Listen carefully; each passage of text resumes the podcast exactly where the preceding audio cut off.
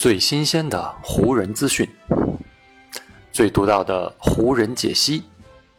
欢迎收听湖人球迷电台。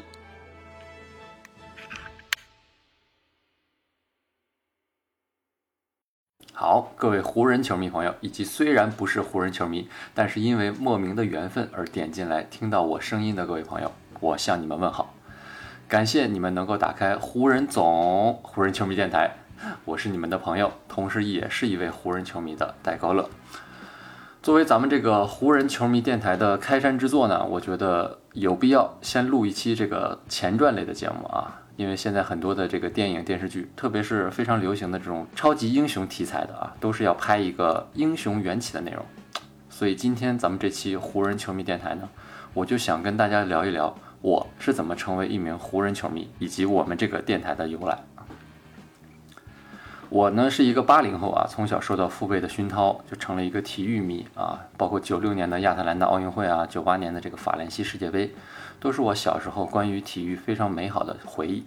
不过呢，因为那个时候我年纪太小，就只知道跟长辈们一起看看热闹啊。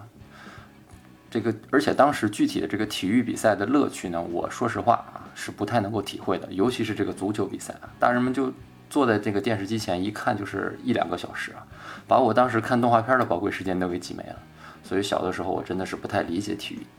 不过呢，随着这个年龄的慢慢增长啊，当我自己也开始跟我的小伙伴们一起投身到各项体育运动当中去，我也开始慢慢理解和明白体育以及运动的魅力。加上当时很多的地方电视台啊，都会播放一些体育类型的动画片啊，比如说这个足球小子大公益啊。再再到这个棒球英豪里面的上山打野爱上浅浅仓男啊，都给我们幼小的心灵当中留下了非常非常深刻的印象。我也是从那时候开始，慢慢的了解和认识到了体育比赛的魅力。但是你要说这么多运动项目当中啊，真正的让我痴迷，真正的让我看了之后就爱上的，那还得说是篮球，得说是 NBA。我印象非常深刻啊，那个时候其实 NBA 比赛转播很少。那时候央视转播很多 NBA 比赛都是放在这个 CCTV 二，也就是现在的经济频道来播的啊。我第一次看现场直播的这个 NBA 的比赛，就是这个2001年的总决赛，那一年是湖人和七六人队的总决赛，就是通过 CCTV 二的这个转播啊，我我是第一次看到了奥尼尔这个天生神力啊。当时他就像推土机一样，顶着当年的最佳防守球员穆德舒穆托姆博，一步一步的，就是背身挤向篮下，然后转身就是一个势大力沉的扣篮。然后呢，在湖人队的外线，当时有一个顶着蘑菇头的八号，他当时的外号还是叫小飞侠。那也是我第一次认识了科比。那一年的总决赛呢，我几乎是场场不落。最后的第五场，也就是湖人夺冠的那一天，正好是一个周六啊。不用上学的我，我就守在电视机前面，非常非常完整的看完了那场比赛，包括那场比赛之后，湖人在非常狭小的客队更衣室里举起奖杯的画面啊，都给我小时候留下了非常非常深刻的印象。比赛结束之后呢，我就缠着爸妈啊，到我们那儿当地的体育用品店买了一件盗版的湖人球衣，这这就是我湖人球，这就是我湖人球迷生涯的起点了。不过呢，那个时候我只是知道湖人很厉害，但是他们到底有多厉害，我还是一知半解啊。之后的这个二零零一到零二赛季，因为王治郅去了 NBA，央视也开始增加 NBA 的转播了，我也有机会更多的看到了 NBA 的比赛。呃，那个赛季的西部决赛给我留下了非常深刻的印象。那一年在西部决赛，湖人碰到的对手是国王队，这是他们三连冠道路上的最大的，也是一个最难缠的敌人。前三场比赛结束之后呢，湖人是大比分一比二落后的啊，而且第四场比赛在自己的主场，他们上来第一节就已经落后了二十分，形势可以说是岌岌可危啊。但就是在这样的情况下，湖人后面还是顽强的被把比分给追了回来。到比赛最后一个回合的时候，他们只落后了两分。然后就是这个回合，就是我整个看球生涯里面给我留下印象最深刻的一个球。我到现在还能给大家完整的复述出来，当时到底发生了什么。当时湖人在发边线球，霍里先从顶弧拿到了球，然后交给了摆脱防守的科比。科比朝左一个假动作，晃开了防守他的克里斯蒂，然后就沿右路突破到了篮下。在迪瓦茨的干扰下，他上篮没有中，不过奥尼尔抢下了进攻篮板。结果迪瓦茨转身又把奥尼尔篮下的补篮给干扰了下来。连续两次起跳之后，迪瓦茨已经抢不到篮板球了。他这时候想的就是比赛只有三秒钟左右的时间了，把球尽量拨得远远的，离篮筐越远越好。所以他就大掌一挥，把球直接扇向了三分线的顶弧外。命运有的时候就是这样，不是你去抢那个球，而是这个球主动找到了你。